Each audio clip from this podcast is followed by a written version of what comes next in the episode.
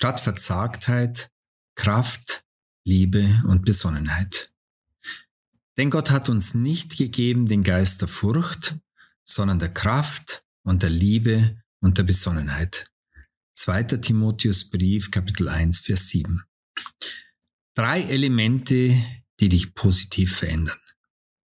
So wie Verzagtheit uns den Elan raubt, hilft uns die Zuversicht, schwierigen Situationen die Stirn zu bieten.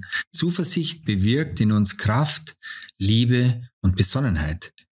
Ist eine solche Dynamik in einem Menschen oder einem Team vorhanden, geschieht Großes.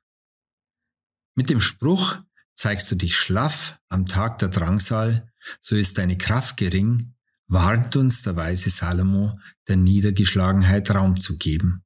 Gerade dann gilt es, die noch vorhandene Kraft zu nutzen. Auch wenn du am Ende bist, kannst du noch etwas tun.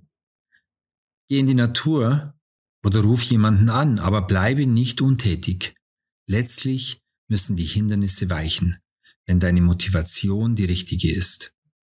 Es ist nur eine Frage der Zeit. Gib nicht auf. Echte Liebe ist eine unerschöpfliche Quelle, die nie versiegt. Sie lässt sich nicht täuschen von euphorischen Gefühlen, aber auch nicht von deprimierenden Gedanken unwirksam machen, sondern ist besonnen und nüchtern. Am Pfingsten erfuhren alle an Jesus Christus Gläubigen diese drei Kennzeichen wahren Lebens aus Gott. Liebe, Kraft und Besonnenheit.